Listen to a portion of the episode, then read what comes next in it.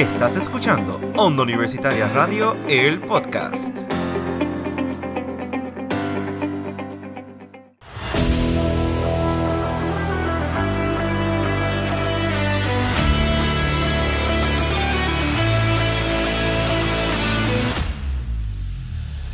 Saludos mi gente y bienvenidos a un episodio más de Desde los Bleachers es un mamey. Te acompaña Wilmer Andrés Rivera como todos los jueves y conmigo andan. Bueno, aquí te acompaña Michael Zaragoza como siempre. Carlos Santana por aquí. Y aquí los muchachos hablando desde los Bleachers es un mamey. Porque Claro. es sencillito hablar de deporte. Y mira, en este episodio bastante especial porque han pasado muchas cosas en el mundo deportivo. Y les traemos también el prospecto, el primer prospecto de esta continuación de temporada. Así que vamos arrancando esto. ¿Cómo, cómo estuvo la Serie del Caribe, Carlos? Pues la serie del Caribe estuvo intensa. Vamos a empezar con los resultados del primer día. Puerto Rico derrotó a Nicaragua 5 por 2. Curazao derrotó 6 por 5 a México. Venezuela derrotó 3 por 1 a la República Dominicana. En la continuación, el día 2 de febrero, Panamá derrotó 7 por 3 a Curazao. Dominicana derrotó 5 por 4 a Nicaragua. Y Puerto Rico de- derrotó 2 por 0 a México. El 3 de febrero, Venezuela derrotó 4 a 2 a Curazao. Panamá derrotó 4 a 3 a México. Y los nuestros cayeron 5 por 2 ante la República Dominicana. El 4 de febrero, Panamá derrotó 6 por 3 a Nicaragua. Puerto Rico derrotó 6 por 2 a Venezuela. México derrotó 9 por 1 a República Dominicana. El 5 de febrero, Curazao derrotó 6 por 3 a Nicaragua. Venezuela derrotó 6 por 1 a México y Panamá los nuestros 9 por 7. 6 de febrero, México derrotó 5 por 2 a Nicaragua, República Dominicana derrotó 2 por 0 a Curazao y Venezuela derrotó 5 por 4 a Panamá. El 7 de febrero, que fue el último día de competencia regular, Curazao derrotó 2 por 0 a los nuestros, Panamá derrotó 3 por 1 a Dominicana y Venezuela le dio un no-hitter a Nicaragua de las Wow. manos de Ángel Padrón, el segundo en la historia de la Serie del Caribe, 9 por 0. No, no wrong, no hit tampoco. Sí, sí, Que fue, fue contundente ahí, como que nah, no me vas a hacer nada. Claro. Creo que es el único no que dieron en la serie Caribe, ¿verdad? El segundo. Es el segundo, ok, el segundo, segundo en la historia. Ok. Ángel Padrón. sea el primero, sea el segundo, como quiera, es algo devastador para el Claro, equipo que claro. recibe el no-hit. Porque, Cierto, cierto. porque uno está tratando de hacer un mejor juego de, de tu vida y que te tranquen así de esa manera es horrible. Claro.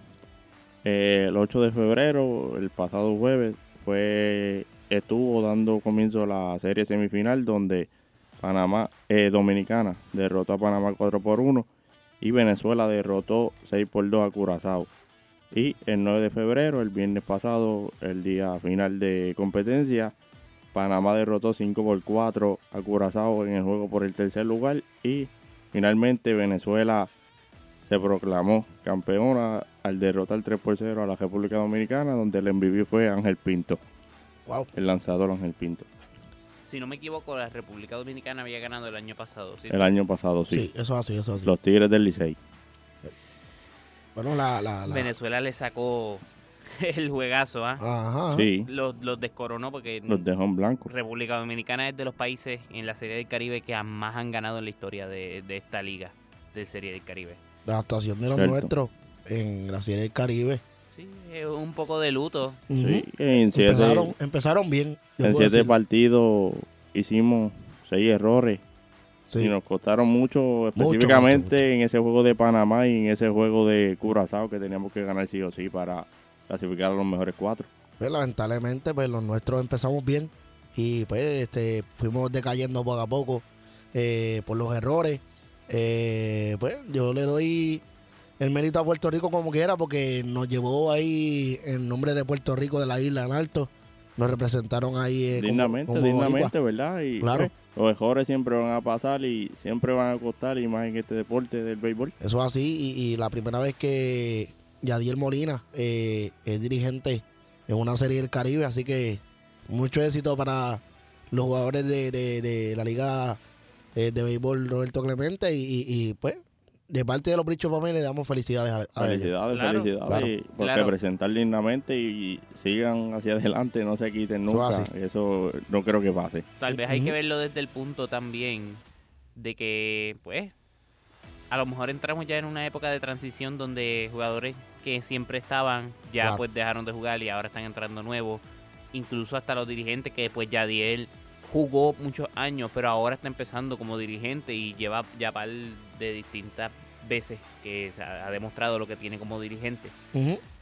Y pues, como tú dijiste, es la primera vez de él en una serie del Una serie Caribe. del Caribe. So, Claro. es, es una temporada de transición. Eh, yo, yo, De probarse, de probarse sí, como yo, dirigente. yo tengo fe de que ya en los próximos años otra vez veremos a Puerto Rico como ganadores de la Serie del Caribe. No, claro, claro, eso, Claro, sí. eso puede pasar.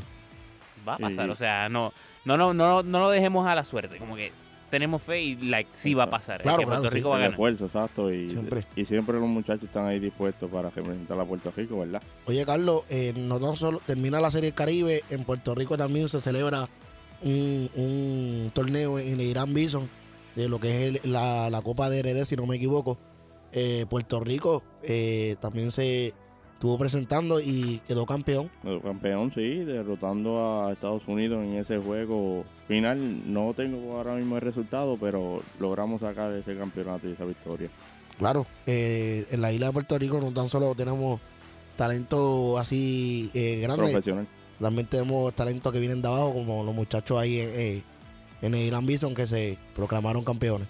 Claro, Claro. y es que tienes que ver también, hay que verlo desde que todos empezaron desde abajo. Claro. Esto- eso sonó como una canción, Started from the bottom, now we're here. Pero, pero no, es una realidad, todos empezamos desde un cierto punto y llegamos a donde llegamos. Vamos, su- Claro. vamos escalando eso es poco a poco. brutal que estos chamaquitos estén jugando ya en un estadio tan importante como el Irán, Irán Bison. Claro, este, yo estuve escuchando hace una semana atrás eh, un podcast en, en YouTube este, de, de el jugador boricua, pues, Quique Hernández, que no, no, no- nos cuenta la historia de cómo él vino desde abajo. Eh, bueno, este, empezó en Liga Pamper, como ahí todo el mundo empieza, y, y, como nosotros aquí empezamos en Liga Pamper, jugamos el deporte del béisbol, este, empezó en Liga Pamper y hasta acá llegó a, la finca de la MLB y ahora pues pertenece a, a los Dodgers de Los Ángeles. Claro que sí. Villalba se corona campeón back en la Coliseba. Los ganduleros de Villalba completaron una remontada épica al vencer a los mulos de Junco 5 por 4 ante más de 2.000 fanáticos en el estadio Herminio Cintrón. Es el séptimo título para Villalba que logra, que logra su primer back. Kevin Luciano y Antonio Toñito Candelaria fueron claves en la victoria. Felicidades a los campeones y ganduleros de Villalba. Claro, muchas felicidades eh, para los ganduleros de Villalba en la Coliseba que repiten de nuevo el back to back ahí en el estadio de, de Villalba. Wilmer. Además de la pelota, también, ¿qué ha pasado con la Liga de Baloncesto Puertorriqueña? Alguien que me informe, que yo siempre estoy desinformado aquí. Michael, dime tú.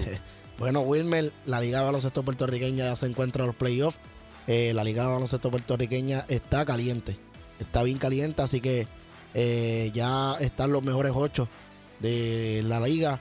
Eh, del área suroeste son eh, eh, los Diamantes de Arecibo, eh, los San, Santa Isabel Potro, los Cafeteros de Yauco, Atléticos de San Germán, los Gigantes de Ponce, los, Peregrinos de Hormiguero y Mayagüez. Y pues lamentablemente los cafeteros de Yauco pa- pasaron a, la- los mejores ocho. Lamentablemente los potros de Santa Isabel quedan eliminados. Eh, Ponce pasa a, a los mejores ocho también. Derrotando a los Atléticos de San Germán. A los Atléticos de San Germán, que ahorita vamos a estar hablando de, de- de- de los Atléticos de San Germán en el BCN, que todavía estoy dolido, pero eso eh, lo dejamos para más tarde.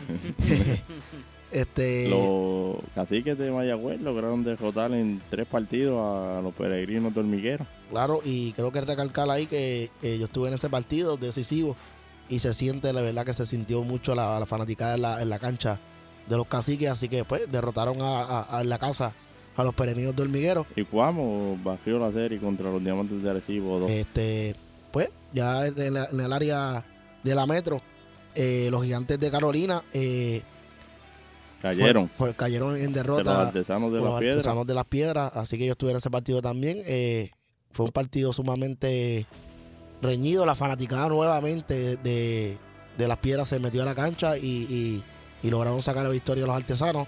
En el otro lado, los, los, capi- Capitalinos. los capitalinos eh, entraron a los mejores ocho también, tras vencer a, a- a- y eliminar al equipo de los Titanes de Moca, de Morovi. Eh, los Llaneros y, y Humacao, eh, creo que eh, en esta semana también se, eh, se estuvo jugando el partido. Eh, vamos a ver qué pasa con, con Humacao. Si Humacao derrotó en los mejores 16 a Tua Baja, ¿verdad? a Tua Baja, sí, los a los llaneros de Tua Baja. Sí, Y Tua Alta, los héroes de Tua Alta derrotaron a los guerrilleros de Río Grande en esa serie claro. Y de ahí, los mejores 16. ahora, y ahí tenemos los mejores ocho de la liga. Eh, ya en esta semana se acerca ya la final con Power de la liga puertorriqueña, así que eh, también este tenemos eh, La, la serie el pasado domingo, ya Cuamo derrotó 79 por 61 a los cafeteros de Yauco, que fallaron 17 tiros libres de 24-7. de 24-22 por ahí, sí. De 24-7, 17 tiros libres y los gigantes de Ponce derrotaron a los caciques de Mayagüez. Ya se encuentra la serie 1 por 0 también. Por cuatro puntos lo derrotaron. Ah, qué fuerte. Así que eh, también tenemos por ahí, este, todavía siguen saliendo lo- lo- lo- los, mejores, los mejores jugadores más valiosos de la liga puertorriqueña. Ezequiel. Perdóname, Michael. Y la serie de Humacao y, y los héroes de Toalta se encuentra una por una. Claro, sí. Se encuentra una por una, así que este, terminando con los resultados y todo de los mejores ocho, eh, siguen saliendo los mejores jugadores más valiosos de la liga. Ezequiel Colón eh, se lleva otro, otro reconocimiento de jugador de impacto. Ezequiel Colón eh, lo, lo trajimos en el episodio anterior, que lo pueden buscar por ahí y escucharlo. Nos explica de dónde viene, viene de abajo, nos explica cómo fue su trayectoria en esta temporada en la Liga Puertorriqueña y nos explica muchas cosas más. No le vamos a decir que nos estuvo diciendo Para que vayan y lo escuchen. claro, Exacto, para que vayan y cierto. escuchen en las plataformas digitales favoritas de ustedes. Y también el de, ya salió el dirigente eh, de la Liga Puertorriqueña de esta temporada, lo eh, Dani Ortiz, de los Llaneros de Toa, de Toa Baja, perdón. Y pues ahí podemos ver que salió el dirigente de, de- del año de la Liga Puertorriqueña. Y también salió el líder de cortes de balón de los de los Santa Isabel de Potro, los Potros de Santa Isabel, Gerardo González. Gerardo González, claro. Bueno, eh, ahí podemos ver eh, de cómo está la liga puertorriqueña y se me queda también el líder de asistencia eh, de los Titanes de Morovi, que fue Eric de Rosario. Y ahí podemos ver, eh, este, ahora sí, eh, Demostrando, demostrando todos esos talentos en la Liga de Baloncesto Puertorriqueña, que, que es como una finca para el BCN. Claro. claro, y Felicidades a todos ellos también los que quedaron nominados. Sí, sí, Eh, nominados no, cierto. que ganaron las las MVP, dirigente y todas esas cosas. Felicidades, felicidades a todos y no le bajen. claro, y para terminar con la liga puertorriqueña, eh, queremos felicitar a Juan Eliel Burgos, eh, que fue ya subido al baloncesto superior nacional. Eh, ya pertenece a, a los indios de Mayagüez, así que estará con su compañero de, de- de jugador en el extranjero, Owen Pérez. Así que ya Jorge Elías se encuentra con la escuadrilla de los indios de Mayagüez. Claro. Una dupla que va a dar mucho de qué hablar esta próxima temporada. Los maratonistas de Guamo. Claro. Y pasando a la. Terminando la Liga Puertorriqueña, pasando a la NBA. Claro. En esta pasada semana se completó un cambio de Spendy Weeding a los Ángeles Lakers. Ujú. Esta mitad de temporada. Mitad de temporada. casi mitad de temporada, exacto. ¿Qué piensan de, de esos tres jugadores juntos, Michael y Wilmer? Bueno, eh, yo siempre he dicho que los, los Ángeles Lakers tienen un equipazo. Tienen un equipazo ahí de este, que está obviamente eh, LeBron James. Y ahora que, reci- que reciben a Lee Windy, así que están muy reforzados. Que lo que viene eh, para los otros equipos, esto es lo que yo pienso, lo que viene mm, no es tan sencillo como parece. Le- les van a caer eh, bastantes juegos fuertes con esos, esa- ese trío Claro, ahí juntos. claro. Like, se montaron, se montaron. Claro, se montaron Sí. bien brutal.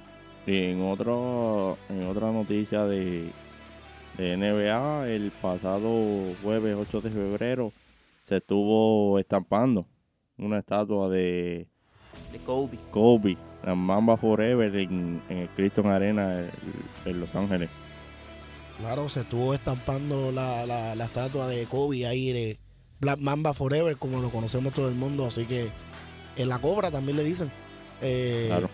Ya eh, Kobe ya tiene su, su estatua ahí en, en, el- en la famosa cancha de Los Ángeles. Así que eh, nada, Ahora será recordado para... Para siempre, Claro, para claro. siempre. será ¿no? recordado. Mama sí. Forever. Lo van a recordar y pues generaciones próximas también lo van a ver y van a preguntar si van a buscar por el nombre de Kobe por ahí. ¿Quién era? So, buscar su, su historia. Exacto, exacto. Que pues eso es una buena manera de también de mantener su imagen y like, quién fue Kobe y la importancia que fue, y- o lo- más bien la marca de- que dejó en el baloncesto y más en el baloncesto norteamericano como la NBA Y en nuestra generación y también. la generación, perdón, la generación de nosotros, claro. En otra, seguimos con, con la NBA. La- así va la cajera por el MVP según NBA.com. Nicolás Jokic en primer puesto, Chai Gillius Alexander en el segundo puesto, Giannis Antetokounmpo en el tercer puesto, Luka Doncic en el cuarto puesto, en el quinto puesto Jason Tatum, en el sexto puesto Kawhi Leonard, en el séptimo puesto Damonta, Domantas Saboni, en el octavo puesto Kevin Durant, en el noveno puesto Donovan Mitchell y en el puesto número 10 Anthony Davis. ¿Qué ustedes piensan de esa cajera por el MVP? Wow. Está fuerte porque el año pasado, si no me equivoco, La temporada regular fue Ah. Joel Embiid. El próximo fin de semana se celebra el All-Star Weekend en la competencia de estrés Starring. Mali Beasley de los Milwaukee Bucks, Harlem Brunson de los New York Knicks, Tyrese Halliburton como de los. Indiana Pacers, Damian Lillard de los Milwaukee Bucks, Laurie Markkanen de los Utah Jazz, Donovan Mitchell de los Cle- Cleveland, sí, Sí, sí. eh, Carl Anthony Towns de los Timberwolves Así es. Y, y Trey Young de los Atlanta Hawks. Podemos ver ahí eh, eh, unos jugadores de sumamente mucha potencia en la NBA y ahí en la competencia del All-Star Weekend. En los participantes del Kia Skill eh, por el Team Pacers, el Team Casa, Tyrese Halliburton también, Ali Burton no, no, repite. Benendi Marturin, Myler Stor- Turner. Eh, por el, Turner, sí. el top pick, Paolo Bachero, Anthony Edwards y Víctor Wembayama. Buen Bayama, así que, El Team All-Star, Scotty Barner, Tyrese Massey y Trey Young. wow. Pasando entonces, perdón, pasando entonces con, ya estábamos allá, regresamos con el BCN. ¿Qué ha pasado en el BCN? Pues mira, Wilmer, en el BCN está caliente, todavía no ha empezado el BCN. eh, el BCN ya está por empezar ahora este mes que viene. Se acaba la puertorriqueña y empieza el BCN, eso es así. Exacto. No, pero Claro. se, se acaba la puertorriqueña, pero viene la puertorriqueña femenina también. Puertorriqueño Claro, no, no, pero hablando masculino también. eh, ah, no, claro, sí, sí. Oh, sí, sí. Eh, pues mira, eh, la noticia que, que abarrotó a los, a los atléticos de, de San Germán, perdón. Eh, yo soy atlético y la noticia pues lamentablemente me chocó. Eh, jugador de San Germán, Rondy Holly Jefferson sale de la ciudad anaranjada, San Germán, y se integra a la ciudad de la metro, los metropolitanos, eh, los Mets de Guaynabo, así que, y llega a la ciudad anaranjada Mitch Creek. Así que lamentablemente eh, San Germán pierde una gran estrella. Eh, lo que fue Ho- Holly Rondy Jefferson que estuvo viviendo por 25 meses en San Germán. Así que eh, nada, eh, mi opinión personal como, como fanático de, de. No llores, sécate las Este- lágrimas, sécate no, ahí las lágrimas, no, tranquilo. lamentamos, lamentamos los sentimientos de parte de los leoncitos de Ponce. Eh, lamentablemente pues salimos de una gran estrella, eh, deja un gran hueco ahí en, en- en lo que es mi equipo de los Atléticos de San Germán, pero recibimos a Mitch Creek que tiene también conocimiento de la NBA, no tiene la misma, el mismo No. calibre. no es un mismo juego, pero pues es un forward fogoso también. Vamos a ver cómo se integra con Nate Mason. eh, y pues podemos ver aquí en las redes sociales se, se formó una Un foto bien quinteto, viral. un quinteto. un quinteto de lo que será eh, quinteto de Guaynabo. Será Gary Brown, Jason Page, AJ Crawford de los Leones de Ponce y Ronnie Holly Jefferson y de Marcus Cousin. Así que, Wow. ¿Qué ustedes piensan de ese quinteto, compañeros? No, eso es un equipazo, es un equipo de campeonato. Wow, sí. Por alguna razón fue que se fue viral. Pero ves, tú, eh, lo... San Germán cogió las bajas, pero también Ponce cogió bajas también. Like, estamos igualitos, como que sufrimos acá en el sur.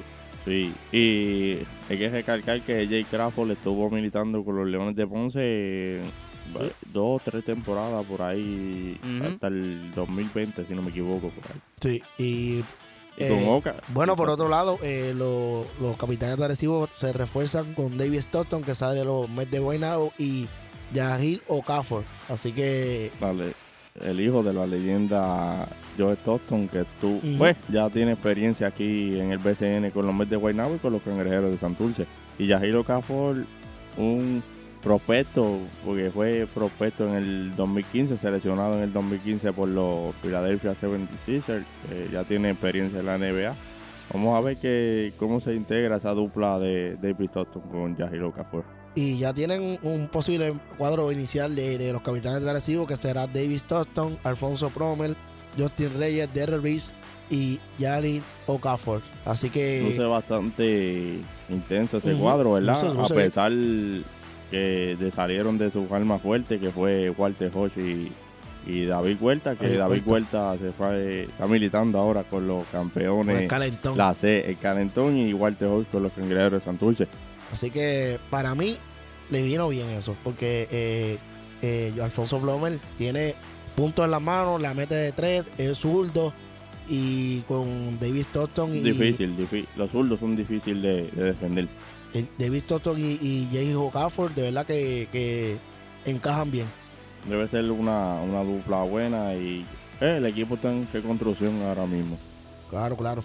Y también eh, lo que la noticia también que los que no se recuerdan, eh, le quiero decir que Owen Pérez sale de los Vaqueros de Bayamón y se integra, como dije ahorita, con los indios de Mayagüez y, y se forma parte también con, con Eliel, Eliel, este, Eliel con Eliel González Alicia. sale al liceo, así Pero que El mejor jugador de los maratonistas de Cuamo en la Liga Baloncesto Puertorriqueña.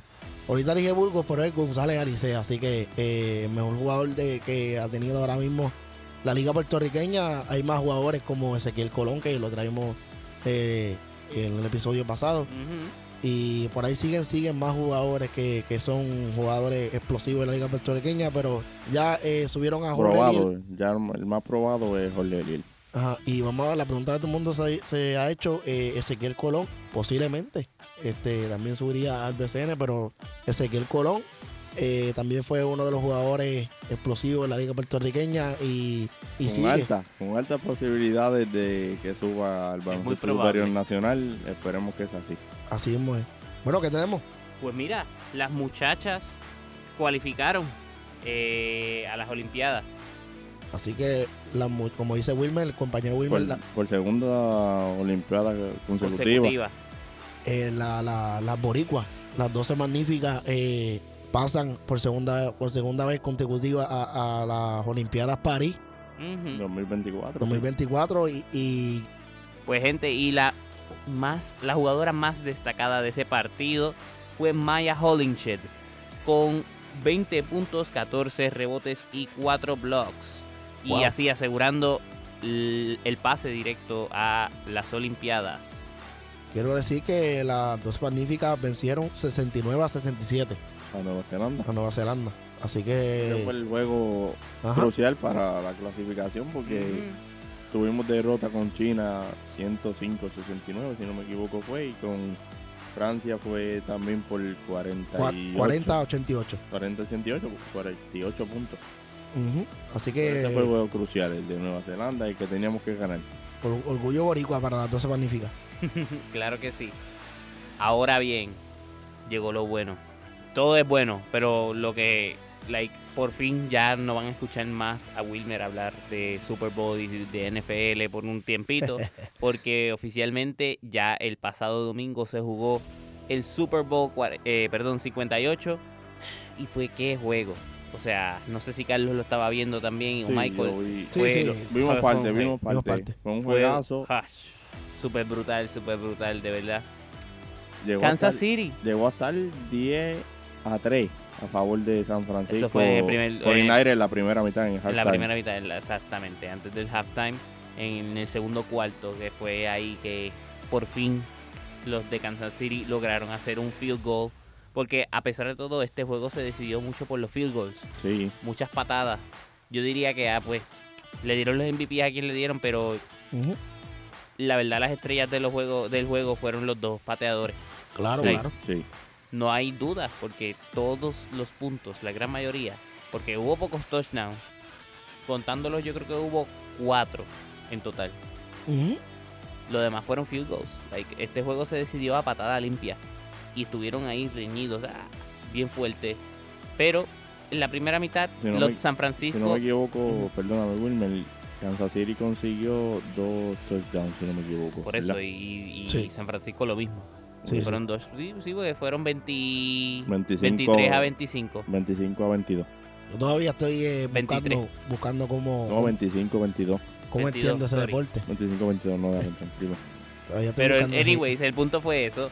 Eh, muchas patadas, pero como estaba diciendo, la primera mitad San Francisco tenía a Kansas City de hijo, no los dejaban mo- ni, ni pasar, o sea, like, Hacer Hubo- nada, nada de No, nada. no mucha podían hacer defensa, nada. mucha defensa. Sacho, una defensa súper brutal que yo creo que en ese halftime el coach de San Francisco, perdón, de Kansas City le tuvo que dar un, like, un coaching directo ahí, can, can, can, mira, este, pónganse las pilas porque vamos a perder.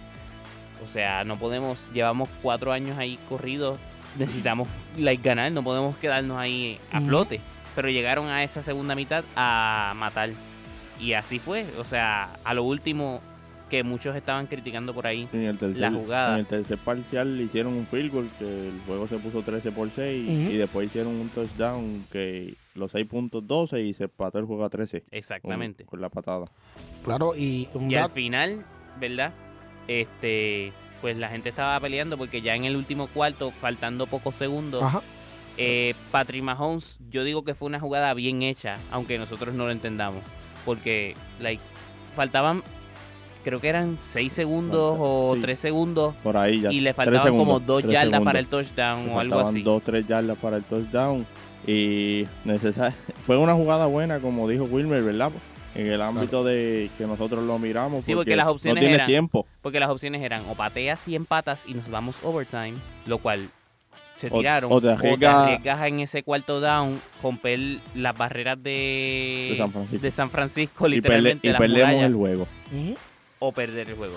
So, fue, un- fue inteligente, pero yo vi que él like, hizo el intento, pero vio que no, no puedo. Vamos a, mejor vamos a empatarlo y nos vamos a overtime. Like, tenemos toda la noche aquí para decidir el juego. Claro, Claro, claro, claro. sí. Y finalmente hicieron esa estrategia y el juego se empató con un field goal a Y en el 19. overtime, San Francisco Hizo un field volvió- goal. se fueron con un field goal y se fueron arriba y a los últimos, 22-19. literalmente, últimos tres segundos del juego, del overtime, hicieron touchdown, se acabó. Ahí fue, se decidió. Claro, Eh, San, Fran- eh, San Francisco cayó con un touchdown de parte de los Kansas Claro. City Chiefs. claro, Wilmer. Eh, desde- Ve- tengo, 25 por 22 fue el marcador final. Exactamente. tengo un- dos datos por aquí. Eh, Puerto Rico está de fiesta, que no lo crean en el Super Bowl también, ya que eh, Isaías Pacheco Tiene ascendencia, tiene puertorriqueña. boricua, así que y también eh, el parque eh, o el field que usó eh, el Super Bowl eh, tiene una peculiaridad que el, el field como tal lo sacan hacia afuera para que la, la grama se condense con el sol y lo entran de nuevo que ese, ese, ese field no no queda estático en el parque eso es una curiosidad también de, de todo el mundo Eso es como cambiar. Sí, porque acuérdate que Las Vegas es un desierto también. claro. Like, Claro. No hay muchas praderas así. y Eso- también Eso es como cambiar la cancha de. De los El Lakers. ponerle tabloncillo de los Lakers y ponerle tabloncillo de los Clippers. Pero Ah. eso pesa, 20 eso creo que eran 20 millones de tonela- toneladas lo que pesa o algo así. ya entre Wow. So, Mucho, pesa es mucho. mucho más que un tabloncillo. exacto, el tabloncillo no, no pesa grama, tanto, grama. pero eso es grama. y Que grama. meter esa grama para el parque, hay que hacer mucho trabajo. Yo creo que la espalda de esos trabajadores está sufriendo hoy. Bueno, y también el, el trofeo campeón que usaron en, en el Super Bowl eh, tiene el costo de 103.4 millones y el trofeo de la FIFA tiene un costo de 4 millones, así que eh, podemos ver que el trofeo que utilizaron para el campeón del Super Bowl tiene más costo que el de la FIFA. Ahora bien, resultados de nuestros pioneros. ¿Qué hicieron nuestros pioneros? ¿Hubo soccer? ¿Hubo baloncesto? Dígame los resultados. Quickly. Hubo dice, como mencionó Wilmer, hubo partidos de soccer y de baloncesto masculino y baloncesto femenino. Claro. Eh, soccer comienzan con el pie derecho y dominan cómodamente a las lobas de la UPR de Arecibo con marcador de 6 goles a 0. Wow. Los goles llegaron a ser parte de Guire, Wow. Dimar Avilés con un gol, Fabiola Martínez con tres goles y Maylin García con dos goles. Bueno, En el baloncesto femenino vencieron 68-45 al equipo de la Universidad de Sagrado Corazón. 6-5. 6-5 Claro. a, 45 a 48. ujú. 6-8, 6-8-48. Ah, ok. Disculpe. 6-8-48, no, tranquilo. Y lamentablemente en ese partido lo, el masculino tuvo un revés 91 por 90. Y el pasado sábado vuelven a ganar la pionera en el baloncesto al derrotar ampliamente a las Jaguares de la OPR de Carolina. El partido finalizó 77 a 46 a favor de la Sangre Azul. Las pioneras mejoran su récord a dos victorias sin derrota. Y lo- la rama masculina domina 64 a 55 a los Jaguares de la OPR de Carolina. Los pioneros mejoran su récord a dos victorias y una derrota. Wow, podemos ver ahí que los pioneros están sacando la cara por nuestra universidad, así que le deseamos mucho éxito a nuestros pioneros en la, en la live. Ahora bien, en este episodio, como les había dicho al principio, tenemos prospectos boricuas. A ver, ¿quién nos trajo Carlos hoy en Prospectos Boricuas? Carlos, te cedo el micrófono. Bueno, en esta nueva edición de Prospectos Boricua traigo al joven Jeffrey Galarza, atleta. Jeffrey Galarza, atleta. ¿De dónde es. Jeffrey? Cuéntanos Jeffrey de es Jeffrey. de Yauco, Puerto Rico. De hecho, eh, corre para aquí, para nuestra universidad. Actualmente está en el último año de bachillerato de ciencias deportivas. Lleva alrededor de 8 años en el deporte del atletismo. Su especialidad es 3.000 metros con obstáculos. Fíjate, ocho años, pues no lleva tanto tampoco. No, o sea, empezó en la, en, en la intermedia. Claro. Por ahí, sí. Cierto, sí. Eh, su especial, eh, la marca personal actualmente en el evento es de no- 9.54. Ujú. que espera poder mejorar esa marca este año y le gustaría correr por debajo de los 9.48. Para él, el logro más grande en el deporte ha sido poder cumplir su sueño de competir en la Justa Light y hacer sentir orgulloso a sus familiares y amigos. Ese es un sueño muy Claro, bonito eso es- también. Eso es el sueño de todo atleta universitario. son mutuos, son mutuos. Eh, el deporte le ha enseñado demasiado a ser bondadoso con los demás. En las cajeras puede haber al- algo de rivalidad deportiva, pero fuera de ellos son herma- como hermanos. Sí, no, existe el compañerismo, eso siempre se ha hablado, Claro. claro, que está, claro, es- claro está. eh, de que ha sido el soporte de otros cuando lo necesitan. El fin, el deporte es muy bonito. Mi próximo compromiso será la Justa Light, que se celebra nuevamente en Mayagüez. Y su mayor logro ha sido ganar la medalla de bronce en el campeonato de tam- campo traviesa junto a sus compañeros. Brutal. Wow. ¿Y qué tú opinas, Carlos? Yo opino que pues, es un tremendo atleta, ¿verdad? Que siga por el camino que va, que lo está haciendo bien y nunca se quite. Eso es lo más importante. Claro, que, que siga luchando por sus sueños, eh, que nos traiga otra medalla más eh, para estar ahí. Así que, Si Dios lo permite, si Dios lo permite, esperamos que eso sea así con el favor de. Dios. Claro que sí. Eh, Jeffrey era el nombre, ¿verdad? Sí. Jeffrey Galarza, sí. Pues Jeffrey, si nos estás escuchando, mira, el mejor consejo que te puedo dar es que consistencia es lo más importante. Persever- Sigue entrenando, sigue ahí estudiando, ya estás ahí a punto de acabar. Tranquilo, que ya vas a darte cuenta que literalmente eh, vas a extrañar todo esto. Claro, te lo Y dice. sigue metiéndolo, sigue metiéndole porque apenas estamos empezando las live. Estas ya pueden ser de tus últimas, disfrútalas porque Al estos máximo, momentos a lo mejor no regresan. So, mejor disfrútala y gracias por siempre re- representarnos dignamente. Gracias, gracias. Gracias siempre, mi santo. Sigue por ahí, es lo que va. Claro que sí, esto de parte de aquí de los muchachos de, de- de- los Bleachers es un mamey. Ahora bien, les traemos el calendario deportivo.